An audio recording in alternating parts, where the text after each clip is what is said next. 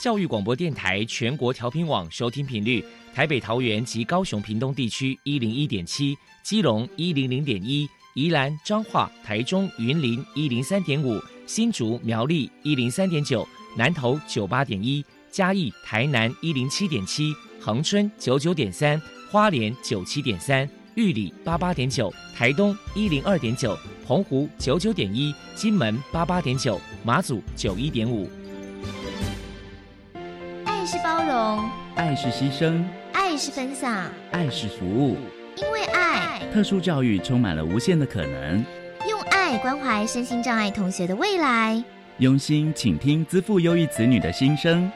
欢迎老师、家长、同学们，大家一起加入特别的爱这个大家庭。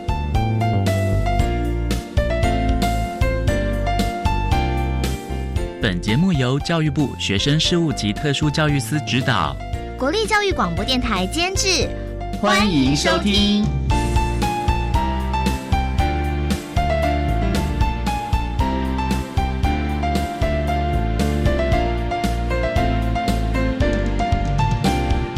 因为爱，我们在空中相会，欢迎您再度收听特别的爱，我是小莹。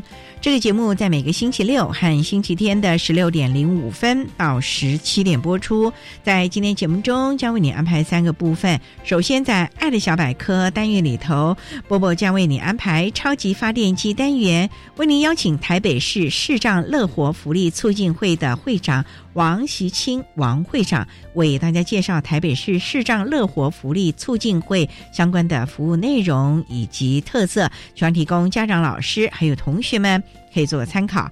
另外，今天的主题专访为你安排的是“爱的搜寻引擎”，为您邀请获得一百零八年度教育部优良特殊教育人员荣耀的国立清华大学资源教室的辅导老师曾诗慧曾老师，为大家分享生活的适应能力，谈高等教育阶段视觉障碍学生学习以及辅导支持服务的经验，希望提供家长、老师还有同学们可以做参考。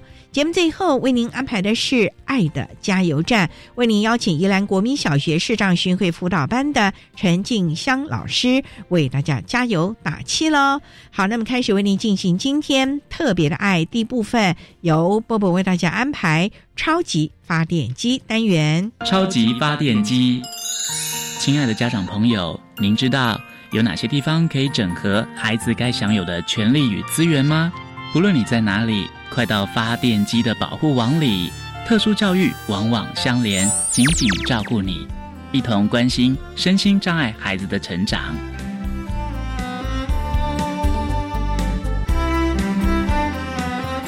Hello，大家好，我是 Bobo。今天的超级发电机，我们特别邀请到台北市视障乐活福利促进会的会长王习清先生来跟大家介绍一下促进会的相关服务。首先，我们先请王会长来谈一谈台北市市障乐活福利促进会成立的背景跟目的是什么呢？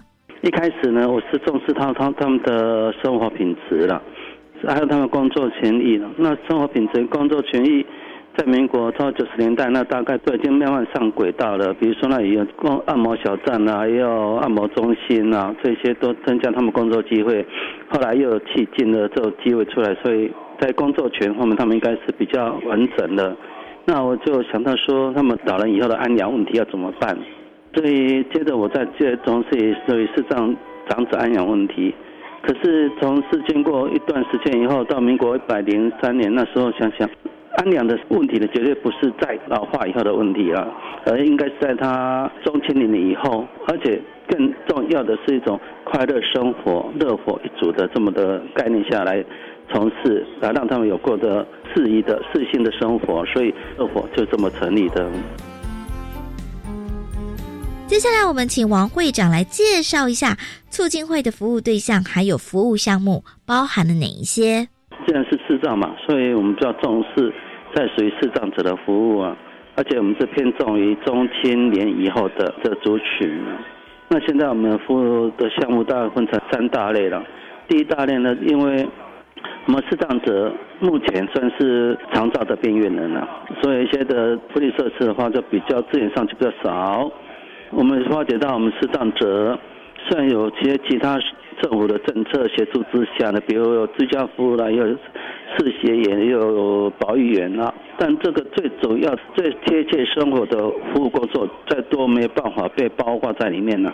比如说，就是说我要上街去买个东西，啊，上街买个东西，这个是不在既有框架下的服务下能够做到很好的照顾的服务。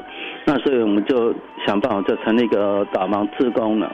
后来呢，也经过在台北市政府协助之下，那我们开创这么导盲职工的服务。那一年的我们这里案量都超过两千四百个案量。这个是我们的其中一个对于生活服务的方向。再的话，我们对于社区事情方面的话呢，那我们有从事关怀据点呐，也有请市长朋友过来用餐呐。那再有我们也带他们出去合作休闲旅游的活动，那么能够放松一下脚步，能够接受大自然的洗礼了。这是融入社区型的了。第三的话呢，我们现在比较重视，就是说。他们在除了既有的工作，还有生活这些点点滴滴之外呢，他们是可以养成其他不一样的运动方式。比如我们现在也有盲人盲棒这样的组织，虽然我们的盲棒还不是很出名了，至少我们也让一些想要玩棒球的视障朋友能够有机会做一个算是一种运动。以上这是我们协会在对视障者的服务的一些项目，这样子。请教一下王会长，台北市视障乐活福利促进会曾经举办过哪些活动与人们互动交流？我们有办休闲的活动呢，还有就说社区融入嘛，就是用餐嘛，请市长朋友过来跟社区人到人民一般的社会人士的电话，大家可能用餐来达成一种联谊嘛。基本上的话呢，我们是这样子要融入于社区的话，其实并不是那么的容易。这其实也不能解释了，因为比如说我们朋友大家有订的 group 一个群嘛，这个群这个物群要跟那个物群要融合，但有时候是不是很容易？所以现在我们极力比较从事这样的社区融入工作这样子。再来，我们请会长说明一下，在新的一年促进会有哪一些新计划？这新的计划呢，其实不是延续一百零八、一百零九年继续下来的一些活动项目呢。那最重要，现在我们是要。让我们视障朋友有比较文化品质的生活啦，所以我们最近带着我们的视障朋友去参加音乐会啦，或是看一些表演啦，比如说带他们去中游行政大楼音乐厅去听温金龙的二胡的演奏啦，这些都是以后我们想把我们的视障者呢，把文化再带进来，这是我们最重要的工作之一了。接下来，我们请王会长来谈一谈，如果说家里面有视障的成员，在家庭相处或者是父母教养上，该注意哪些事情呢？我是希望大家平常心来看待这种事情呢，没有什么很特别，只要你能够同理心来跟彼此互动的话呢，相信这就 OK 了。那假如说特别要提醒关照的话呢，那就是说。不要太过 over 了，比如说有一些事情呢，都是我们认为要保护他啦，或是要为他做什么事情呢，所以造成彼此更不好。最重要我是要强调，以现在这社会氛围来讲的话呢，大家能够互相尊重，而且互相去认同对方的话，其实不适性的问题的话呢比较少一点啦。最重要是尊重、融合跟理解这对方这样子呢。如果民众有任何的需求或者是疑问，关于台北市视障乐活福利促进会的联络方式是：协会呢是在台北市一林街三十七号、三十五号一楼，大东区了。一林街三十七号跟三十五号一楼。那我们的联络电话是零二二五九九三一零五二五九九三一零五。最后，王会长还有什么样的话想要传达的呢？与人为善，助人为乐，我相信这大家都有的一种的很好的美德了。所以希望大家把我们良善的那美德拿出来，协助社会上每个角落都需要有人来协助的社会边缘人也好，或者是说一些生长者，最重要做奶服务的时候，不要用同情的角度来思维了，而是应该理解跟尊重。那这种的角度，我相信。社会很需要你们的支持，谢谢。非常谢谢台北市市长乐活福利促进会的会长王习清先生接受我们的访问。现在我们就把节目现场交还给主持人小莹。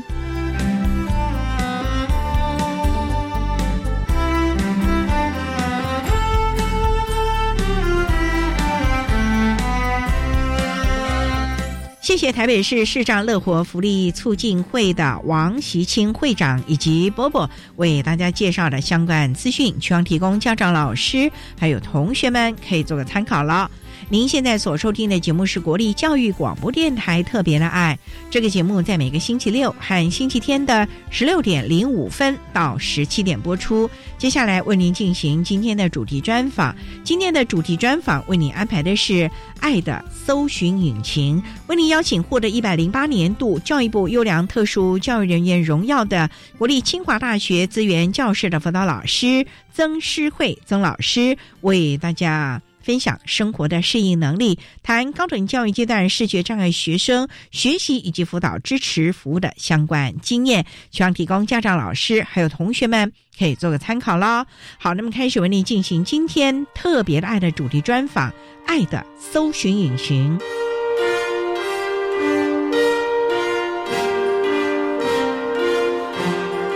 爱的搜寻引擎。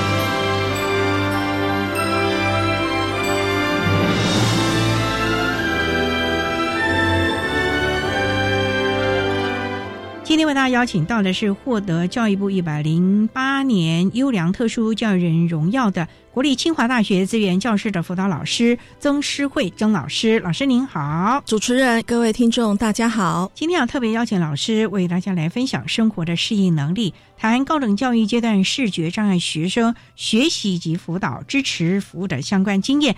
那首先啊，要先请曾老师为大家来介绍国立清华大学。虽然很多人都知道这是国内非常知名的学府，可是它到底在哪里？因为我们还是有一些海外的华侨啊。或者是我们的台商朋友们会来听我们的节目啊。清华大学它是位于在新竹市的东区，它离新竹交流道大概五分钟的车程，离新竹科学园区也大概将近十分钟的车程左右，所以交通其实蛮方便，很方便。对，学校成立很久了啊。对，因为学校呃分三个时期嘛，最早大概源自于北京清华大学，是在一九一一年；新竹的清华大学是在民国四十五年开始正式招生。经过了并校嘛，前几年一百零五年，我们十一月的时候有跟了新竹教育大学合校，所以目前我们清华大学就变成有两个校区，一个是原本清华大学的校区，我们就称为校本部；新竹教育大学的校区就称为南大校区。南大校区，对，我们有多少的系所在这儿了呢？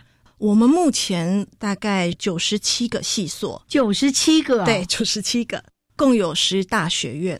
请问有多少学生啊？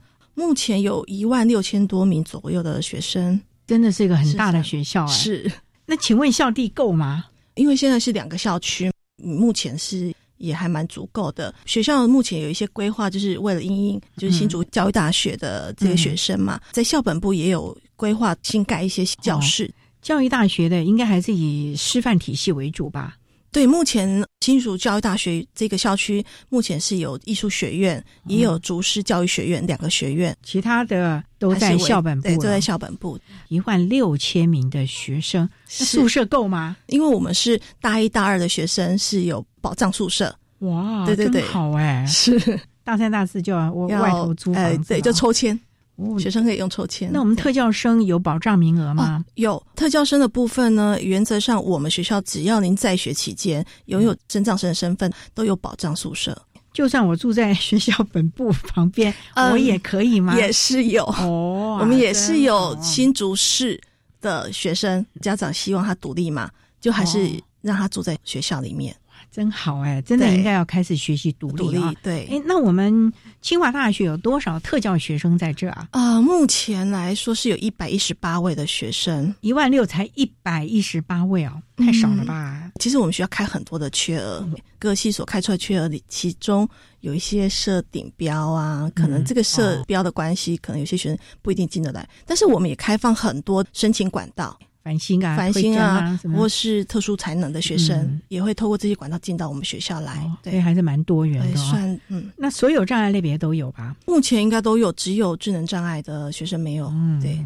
那我们的视觉障碍的孩子大概有多少？呃，目前我们视觉障碍学生有十五位，只有十五位，那对，还是少我？呃，是哦我们障别里面，我们最多的障别是自闭症的学生五十二位，视障是我们第二多的障别学生嗯十五位，那十五位重度的学生比较多，重度的比较多、哦。，对，九位，那在行走上啊，因为你们有嗯分两个校区，哎、对，大部分在行动能力上，我们比较如果是全盲生，像十五位里面有全盲生有三位，这三位的行动能力最主要是进来，我们要帮他做定向。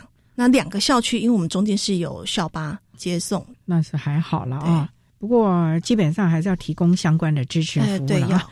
好，我们稍待啊，再请获得一百零八年教育部优良特殊教育人员荣耀的国立清华大学资源教室的辅导老师曾诗慧曾老师，再为大家分享生活的适应能力，谈高等教育阶段视觉障碍学生学习以及辅导支持服务的相关经验。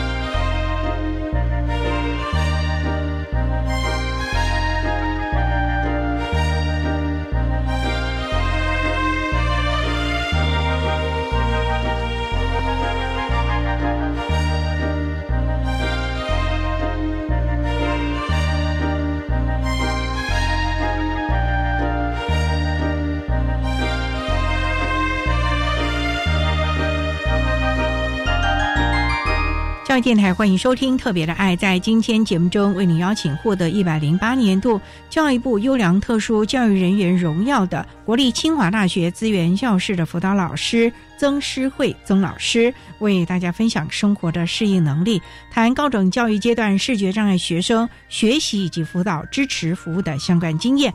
刚才曾老师为大家简单的介绍了国立清华大学的相关资讯，那也想请教曾老师，从事我们资源教室的辅导工作大概多久了呢？十三年，十三年了。对，当初是主修跟辅导还是特教有关呢？我主要是社工背景，当初怎么会有机缘到嗯学校体系、教育体系？因为社工很多都在社服体系咯。对我早年是在县政府担任社工员，后来也因为结婚嘛，就到新竹。到了新竹，我是去园区担任人资的工作。后来又经过朋友介绍，就是说清华大学资源教室有这样的一个职缺。呃，那时候有讨论了一下，觉得说资源教师的工作原则上除了辅导学生之外，还有一个很重要就是资源的整合。那跟我之前比如说社工院还有人资工作都有点相关，也因为这样就进来这个领域了。可是辅导的是针对一群青年呢，是因为你的年纪也蛮轻的，还有共同的语言。是，我觉得这是这一份工作里面的收获，就是说，不管年纪多少，我觉得在大学领域里面工作，就是跟着年轻人工作是蛮好的，就是保持年轻的心，要学习年轻人的共同语言。对，这样也蛮好的、是，啊，那目前我们清大有几位辅导老师啊？因为有一百多位同学耶，呃，目前全部是有五位支教老师，五位对哦。对，那我们校本部有四位，南大校区有一位。只有一位哦。对，因为我们南大校区的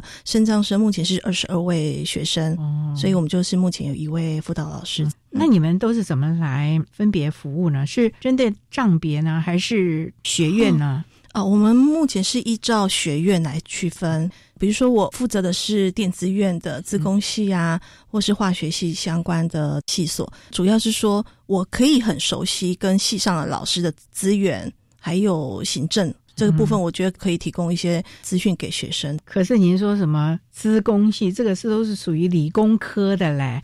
那因为你要辅导孩子啊，你总要了解这个孩子的课业到底怎么样。有一些相同的语言，就算你要帮他寻求所谓的课业辅导，你也要大概知道他到底怎么样，嗯他这个科目的分数到底如何，那问题点在哪里对吧？这个部分呢，早期的确我会透过比如说跟导师或任课老师带着学生去跟他们讨论学生的学习状况。嗯那我觉得在这些讨论当中，我们也会去学习到哦，原来在自工领域你的必修，或是你的程度，或是你需要具备怎样的能力。那我觉得在这几年下来，我觉得是有一些收获，也可以提供给学生。当然，还有一个就是说。我不是自工背景嘛，所以我想辛苦哎、但我觉得我们提供是资源，所以呢，专业的部分我就会找专业的人，比如说系上的老师，嗯或是行政人员，还有学长姐。我觉得这是很好的资源。这个最重要的就是我们资源教室其实是一个支持服务，是统整所有的资讯对和相关的服务的内容，嗯帮孩子们找到最适合他的方式。是其实重点是我们的孩子到底知不知道他需要什么？我觉得这个也是我们要在这四年呢、嗯好好的来磨练、练习我们孩子重要的能力了啊！是好，那我们商量要再请获得一百零八年教育部优良特殊教育人员荣耀的国立清华大学资源教室的辅导老师曾诗慧曾老师，在为大家分享生活的适应能力，谈高等教育阶段视觉障碍学生学习及辅导支持服务的相关经验。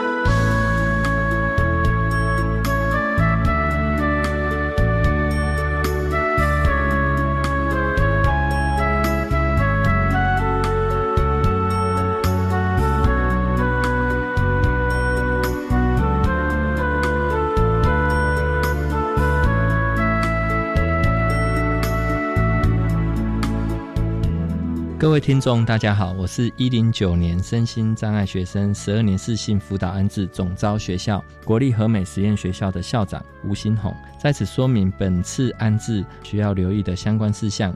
一零九年二月十二号到二月二十一号，需要来完成我们的网络报名作业。在报名之前呢，请国中端的老师、家长一定要再次协助我们预报名学生的鉴定证明的时效性。报名的同时呢，也一定确认网络报名有没有确实完成，将资料发送到报名平台上传成功。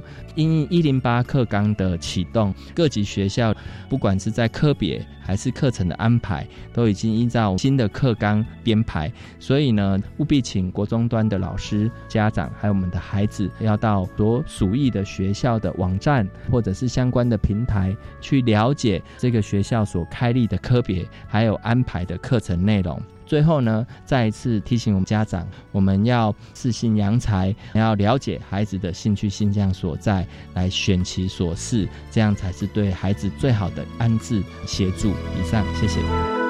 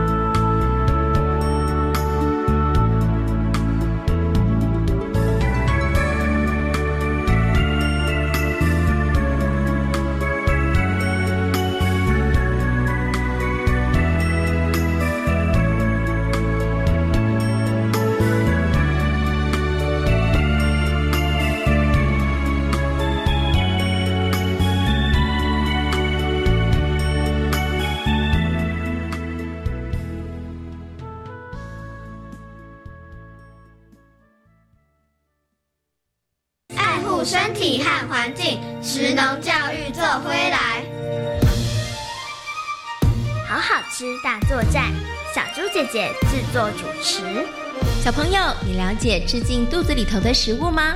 你知道饮食和环境的关系吗？每个礼拜四中午十二点三十分到一点钟，好好吃大作战节目，小猪姐姐将带着大家一起成为食农小尖兵，爱护环境来打拼。防范流感，大家要注意：肥皂勤洗手，戴口罩，打喷嚏要用面纸或手帕遮住口鼻，或用衣袖代替。跟别人说话尽可能保持距离一公尺以上。有类流感症状，应尽速就医，在家休息，不上班不上课哦。防治做得好，流感不打扰。以上广告是由疾病管制署提供。要如何将媒体素养教育融入教学课程当中呢？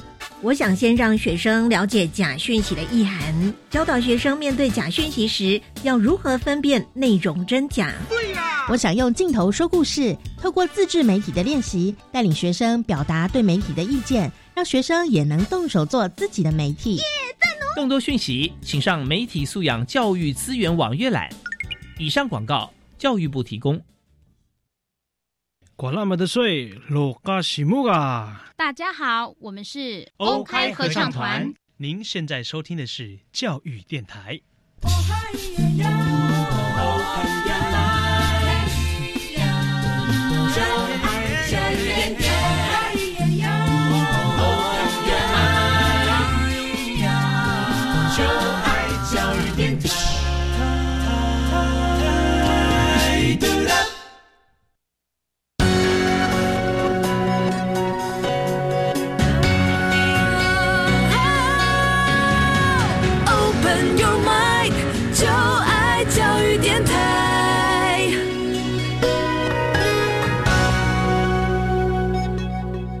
电台欢迎收听《特别的爱》这个节目，是在每个星期六和星期天的十六点零五分到十七点播出。在今天节目中，为您邀请获得一百零八年度教育部优良特殊教育人员荣耀的国立清华大学资源教室的辅导老师曾诗慧曾老师，为大家分享生活的适应能力，谈高等教育阶段视觉障碍学生学习及辅导支持服务的相关经验。那刚才在节目的第一部分，曾老师为大家简单的介绍。到了国立清华大学相关的资讯，那想请教，针对我们今天分享的视觉障碍的孩子，清华大学会提供什么样的支持服务呢？首先啊，清大的学生应该是全台湾各地都有吧？对，从车站到学校，然后你们又分两个校区，这个定向行动就是一个问题了吧？呃，没错，其实我们在视障生这一块新生入学的时候，我们第一个希望他利用暑假。暑假就要来了，对，暑假就要来做定向行动。哦，等于是在开学前，他的基本路线一定要先熟悉，比如说从宿舍到他的教室，或是宿舍到资源教室，宿舍到餐厅，餐厅吃饭的地方，这很重要。至于搭车的部分呢，大一刚进来，原则上这个部分会看他们适应的状况，有一些我们还是会先提供行动协助，但是会试着让他们自己先搭，就是我们培训义工嘛。协助我们的全盲生到了车站上车之后，他怎么样从新竹，比如说到台北？您刚才说暑假，对，要一个礼拜之前要天天住在那里吗？原则上定向行动，我们都会请我们学生先邀请专业的定向师到学校来协助他们做这样的定向的一对一、一对一的，我们会提供路线的参考。这个不会一次就他就熟了嘛？对对对对，我到一个新环境，我我也要好多次，我也是常走错路的人。对对对，所以我们的学生其实他在暑假的时候啊，比如说每个礼拜来个一次，一天，那从早上这样练习，那会到我们资源教室休息嘛？下午我们会再请义工协助他练习定向老师带他走的路线，有点像复习。暑假时间，如果他可以把基本的路线都熟悉了，接下来他只要生活适应嘛，其他学业上的适应，嗯，基本上因为几乎都住宿舍嘛，对，所以宿舍的问题还好。问题是洗衣服啊，对，如厕啊，洗衣机的键就不能乱按啦。对，所以我们很建议视障生，尤其是全盲生，在高中还没进到大学以前，可以在家练习。你的意思说不会自己洗衣服啊？可能有接触或参与，但是没有全程自己。那像我在家里就衣服丢进丢进去啊，对。像全盲生，我们是有一个关怀宿舍，可以选择跟一般生住，或是他想要住在我们关怀宿舍，都是生长生。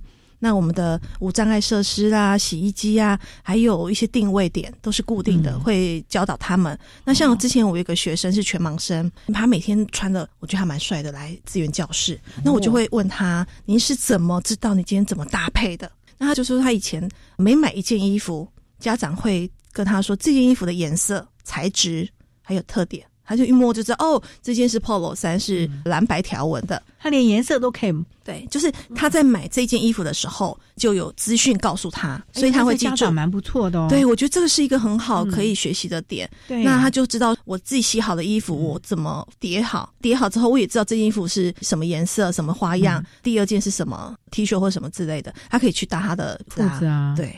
我觉得这是一个基本的生活能力，学生可以练习。对，简单呢，是哇，都很佩服啊。像我们自己有时候都搭到不知道该怎么办，永远嫌少一件。是，那我觉得这全盲生来说是很实用，就是说他要有一个正确的讯息给他，那他自要自己怎么分类。所以他的东西我们也不能随便乱动了，包括可能你们资源教室的桌椅啊，对，我们或者是他班上的位置都不能乱动了。对班上的位置，原则上其实比较难去管，但是我们的身障生，尤其全盲生来说，好了，他大概都会知道定向到教室门口，我们一定会帮他定到前门。那前门进去，一般他们会坐在最前面的位置，第一个位置啊。对。不过我也很好奇的，就是像他们可能都会有一些学习辅具嘛，全盲生那需要有点字机在前头，有弱势的吧？弱势的有扩大机哦，这些。东西就很大呢，是那你们是摆在教室里面呢，还是摆在他的寝室里啊？哦，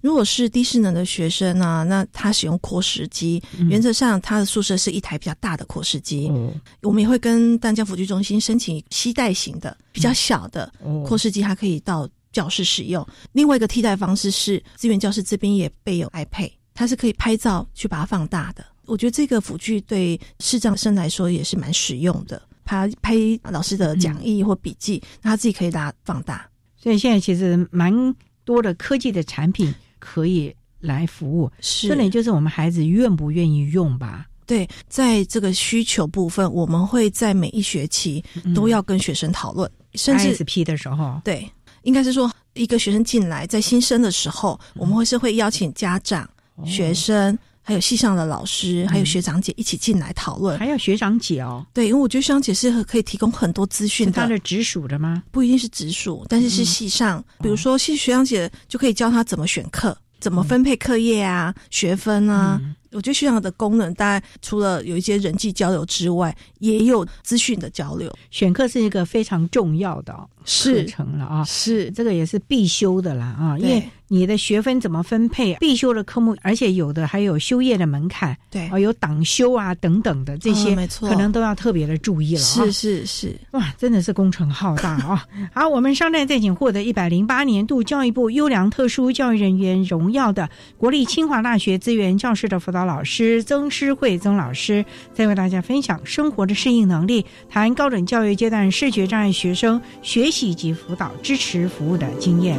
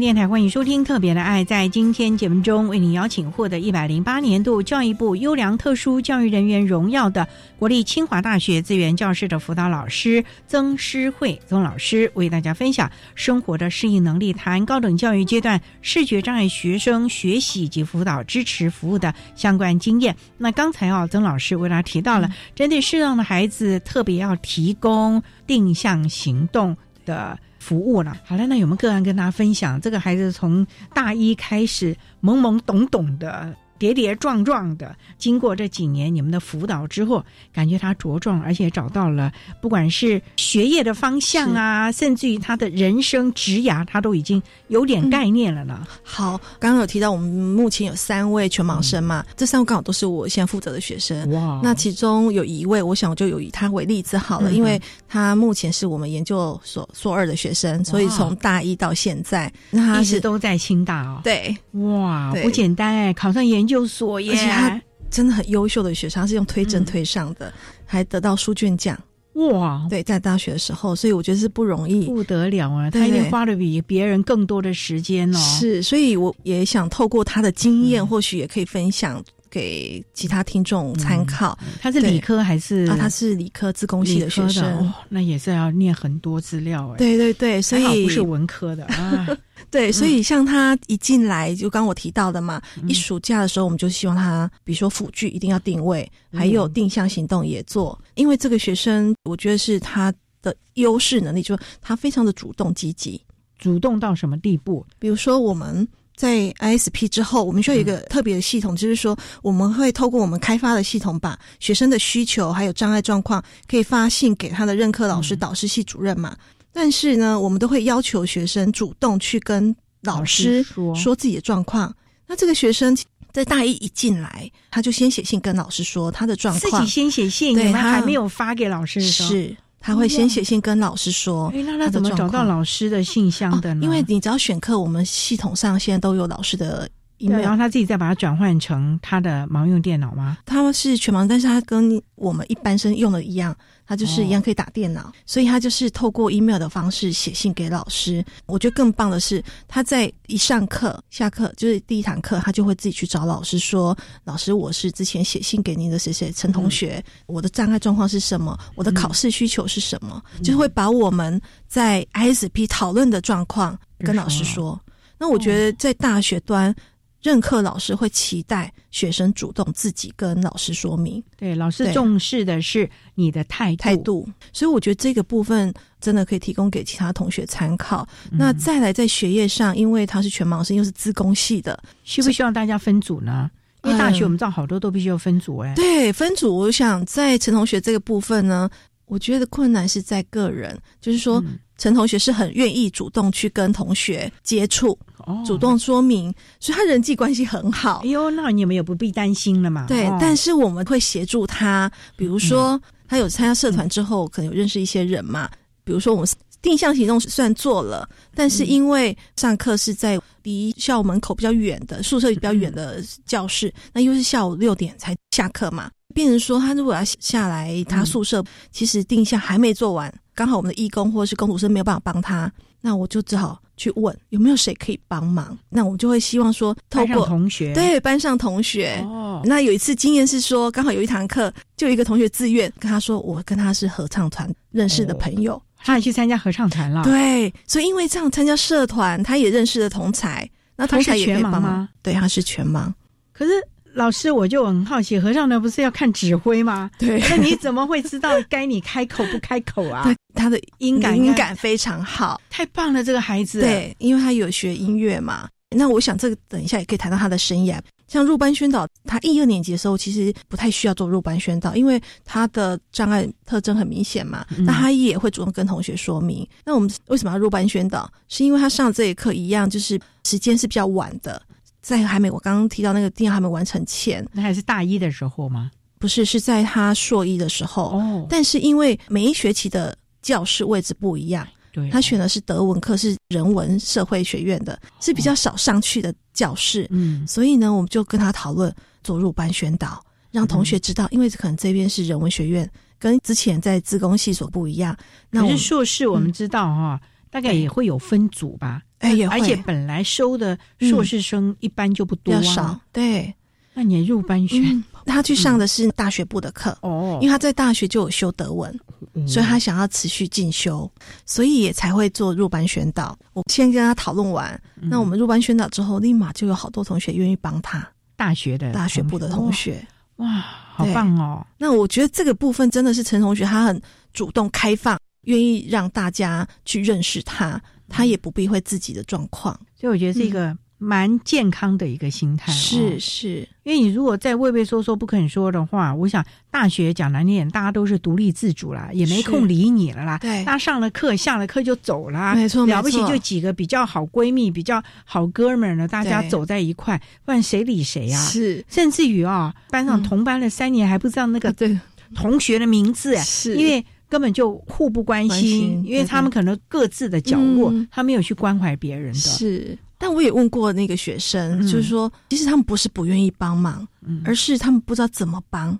哦，所以我觉得有时候在入班宣导有一个好处是说，透过我们去宣导全盲生怎么样协助学生了解之后，他觉得哎，他是可以帮忙，就是很主动的想要愿意帮忙。对，您谈到这里，有很多人说，对我也想帮啊，可是我到底应该怎么帮啊？就像我们自己也有一个经验，就是你在马路看到有那个视障的朋友。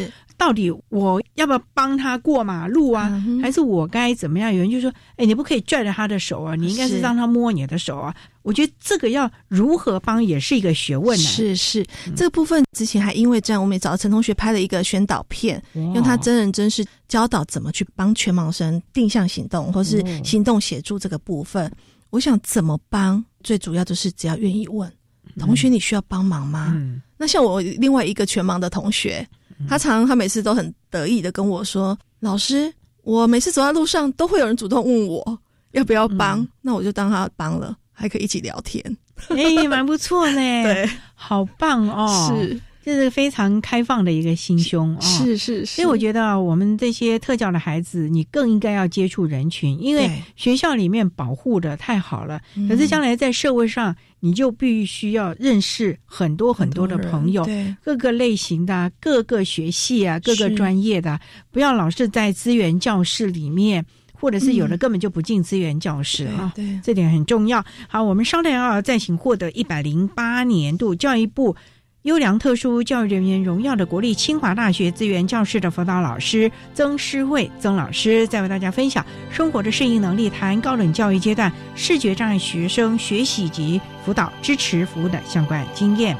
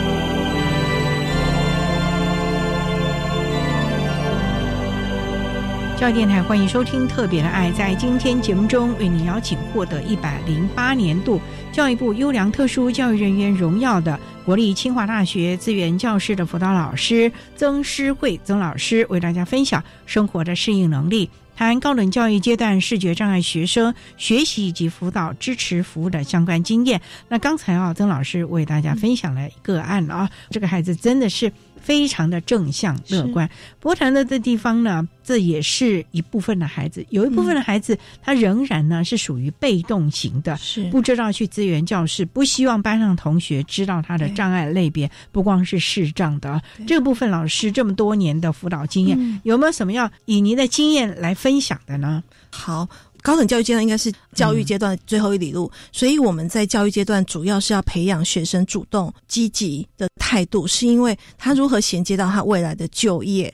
所以呢，学生的部分在大一到大二可能以课业为主，但是到大三开始，我们会跟他讨论他的生涯，主要是因为生涯的部分你需要具备怎样的能力？除了你的专业能力之外，我想态度跟团队合作，这也是他需要学习的技能。至于我们学生很常去提到一件事，就是说，老师，我要不要让同学知道我的障碍？我不想要啊，是，但是他们会担心说，我会不会因为我的障碍，别人对我的看法不一样？像我，是，你如果不讲，等久了，是，嗯，所以我们会在大一的时候都会跟学生讨论，他可能大一他不想揭露自己的身份，但是慢慢的，我觉得那是一个自我接纳的状态。到了大二，很多学生大部分。他就同意了，他会知道，其实我让别人知道我的状况，其实大家是友善的，是愿意来帮助我的，甚至我也要自己有一个能力，除了被帮助，我也可以发挥我自我的能力，就是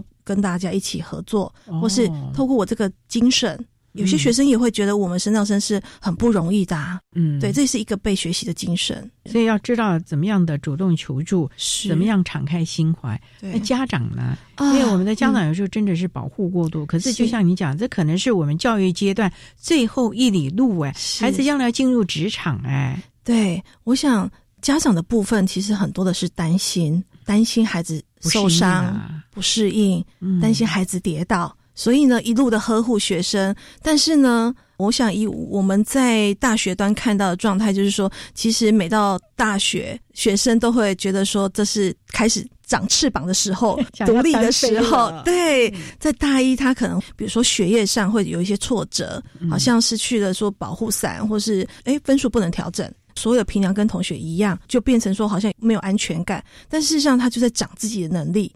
也在学习跟一般生是一样的。我克服了这个限制之外，在家长的建议上，我觉得是请家长要相信孩子，我们可以学习，相信他们，甚至放手，让他即使跌倒了，我想这都是一个经验，在旁边可以适当的关心，可是不要什么事都帮他做好了。是，不过很重要的孩子的职业。这个部分，我们清大有没有做相关的转衔啊，或者是生涯的试探呐、职涯的试探呐？有，刚刚提到大学阶段是教育的最后一里路，所以呢，我想在生涯部分也是我们很着重的，尤其大三开始，像我们就会讨论学生你的兴趣，大概大三开始对你自己的系所所学，你应该大概很清楚那个方向了，所以我们会讨论兴趣，还有。发展他的优势能力啦，比如说我们会跟职亚中心合作，还有我有跟系上合作，就是办理一些参访、企业参访。比如说，好，我资工系，我未来的工作大概是这样的样貌，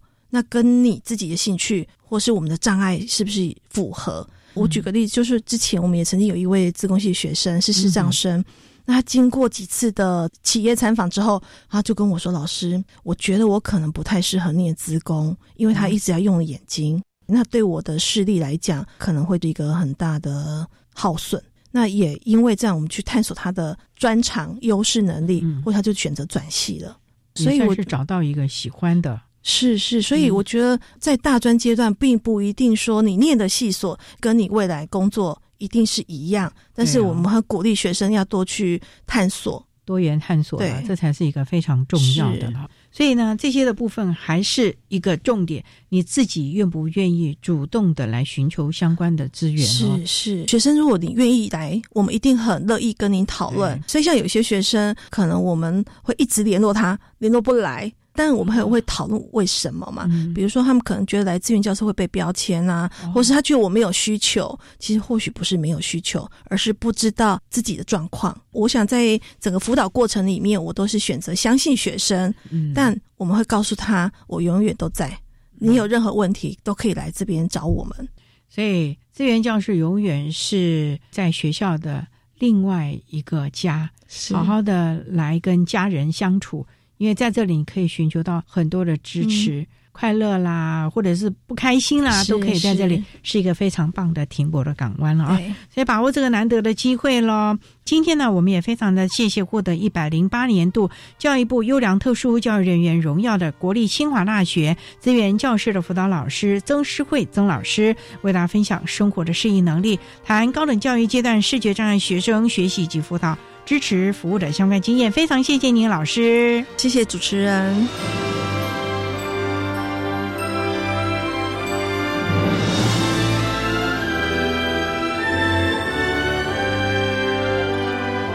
谢谢获得一百零八年度教育部优良特殊教育人员荣耀的国立清华大学资源教室的辅导老师曾诗慧曾老师，为大家分享了高等教育阶段视觉障碍学生学习及辅导支持服务的经验，希望提供家长、老师还有同学们可以做参考了。您现在所收听的节目是国立教育广播电台特别的爱节目，最后为您安排的是爱的加油站，为您邀请宜兰国民小学视障巡回辅导班的老师陈静香陈老师为大家加油打气喽。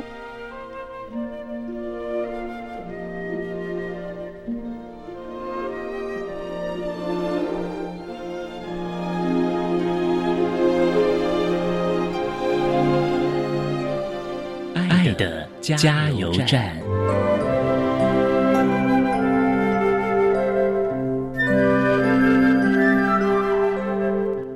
各位听众，大家好，我是宜兰国民小学视障巡回班的陈静香老师。针对视障学生学习及辅导注意事项，我有几点要呼吁：一、平常看待他们，用平常心看待他们，不要因为视觉的关系。限制了他们的学习和发展，相信他们有无限的可能。只要对他们有一些调整和方法策略，他们也可以去参与去学习。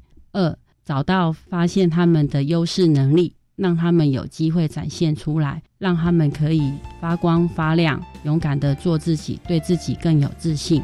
三，给孩子正向看待自己和事情，即便是遇到了困难挫折。都是很好的学习，也会让他们从中学到更多，成为更好的人。